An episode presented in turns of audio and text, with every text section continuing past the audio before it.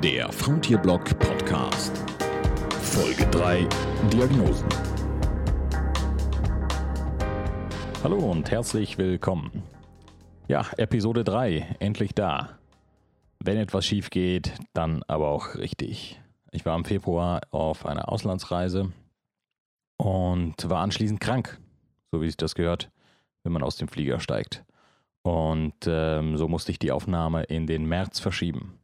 Und wie das so oft ist, wollte ich die Aufnahme kurz vor knapp starten und merkte dann, dass mein treues altes Mikrofon, das ich hier zur Aufnahme verwende, nicht recht mitspielen wollte. Also musste ich erst ein Ersatzteil bestellen. Das kam jetzt endlich auch an und es läuft wieder alles.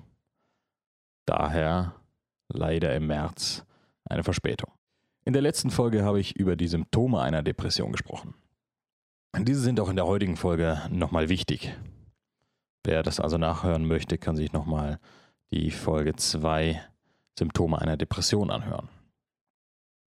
Bekommt man eine Depression diagnostiziert, dann gehen die Ärzte und Psychologen nämlich den Katalog nach ICD-10 durch und äh, schauen, welche Symptome auf einen zutreffen, um den Patienten so einteilen zu können. Und diese Einteilung ist auch wichtig. Als ich zu Beginn die kostenlose Beratungsstelle an der Uni aufsuchte, da musste ich mehrere Fragebogen ausfüllen und wurde dann in einem anschließenden Gespräch nochmal genauer gefragt. Die Psychologin dort stufte mich aufgrund der Ergebnisse dieser Untersuchung dann in eine leichte bis schon ja, fast mittelgradig depressive Episode ein. Da die Tendenz zu mittelgradig ging, konnten sie mir dort mit den kostenlosen Sitzungen auch so nicht weiterhelfen. Und ähm, sie empfahlen mir dann ein paar Therapeuten in der Umgebung, an die ich mich wenden konnte. Diese Einstufungen sind wichtig für einen schnellen und guten Therapieverlauf. Ich gehe in den äh, nächsten Folgen auch nochmal auf äh, Medikamente ein. Der Einsatz dieser ist nämlich höchst umstritten. Wobei sich aber fast alle einig sind, ist, äh, dass sie bei einer leichten und mittelgradigen Depression keinen Sinn machen. Ich sage extra fast alle. Es gibt immer Leute, die es auch anders sehen. Aber die Mehrheit sagt, macht keinen Sinn. Bei einer schweren Episode können sie hingegen Sinn machen. Da kommen so Sachen wie Aktivierung, Aktivierung des Körpers, ja, wieder ähm, Appetitanregung, solche Sachen äh, können da mit Medikamenten aktiviert werden. Was aber auch mit teils heftigen Nebenwirkungen verbunden ist.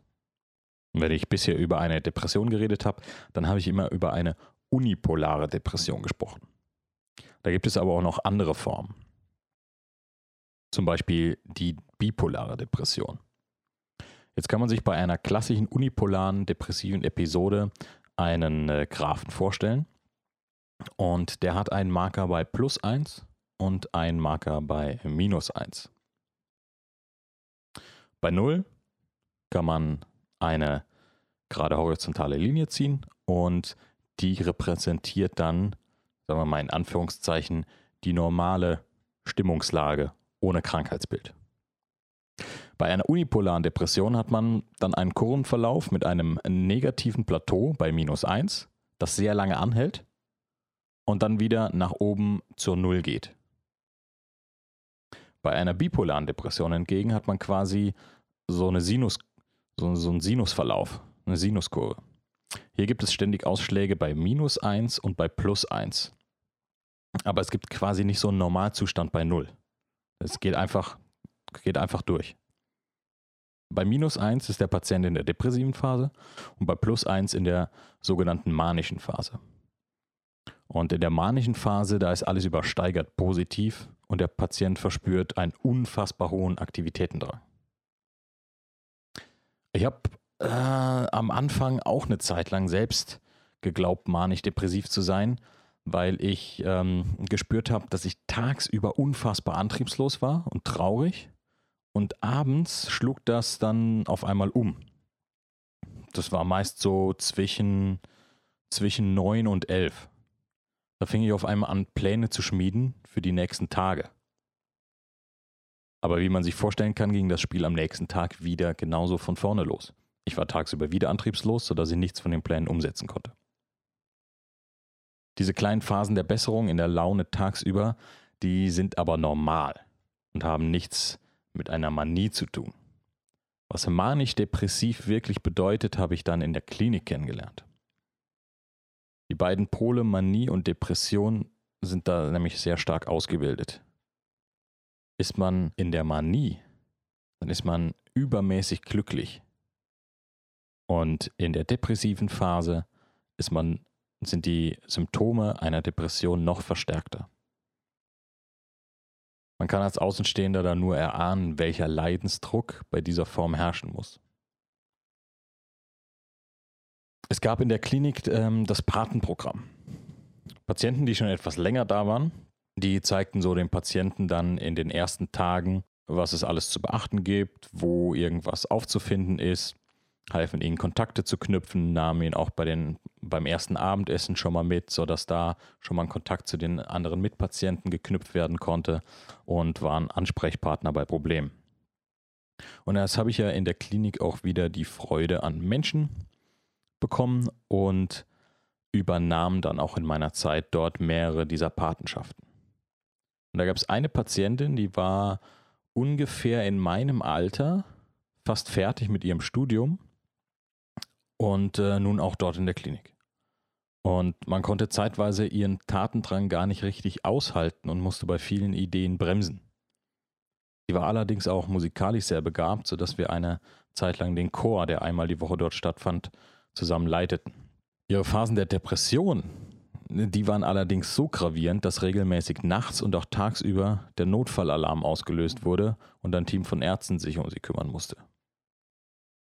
Also die hat es überhaupt nicht aushalten können. Und äh, wo wir gerade von gravierenden depressiven Phasen sprechen, da ähm, gibt es noch die melancholische Depression. Hierbei sind die Symptome einer Depression besonders stark ausgeprägt. Ähnlich wie bei der depressiven Phase bei einer manisch-depressiven Episode. Nur, dass sie dort dauerhaft sind und sie sich nicht abwechseln mit einer Manie. Und ähm, es wird berichtet, dass die Patienten oft gar nichts mehr fühlen oder mit Reizen stimuliert werden können, was bei einer normalen Depression ja dennoch passieren kann. So sind ja auch die Therapieansätze dann. Äh, die Klinik, in der ich behandelt wurde, die zählt zu den psychisch-somatischen Kliniken.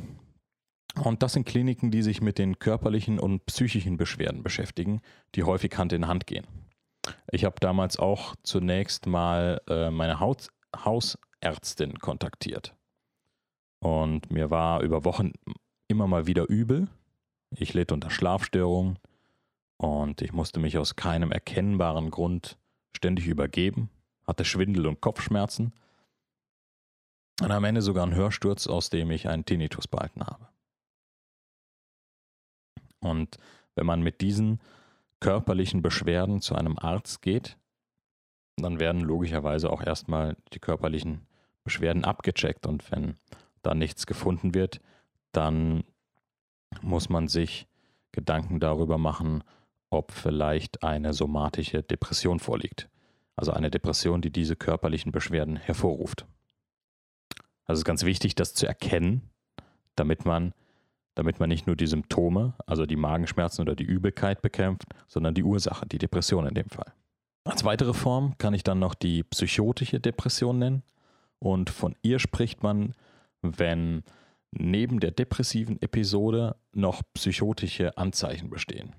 Das sind ganz häufig Angststörungen, Panikstörungen, soziale Phobien oder Wahnideen.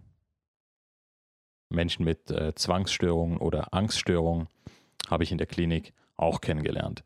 Das wird dann tatsächlich parallel behandelt, sodass man die ähm, Angststörungen behandelt und die Depression.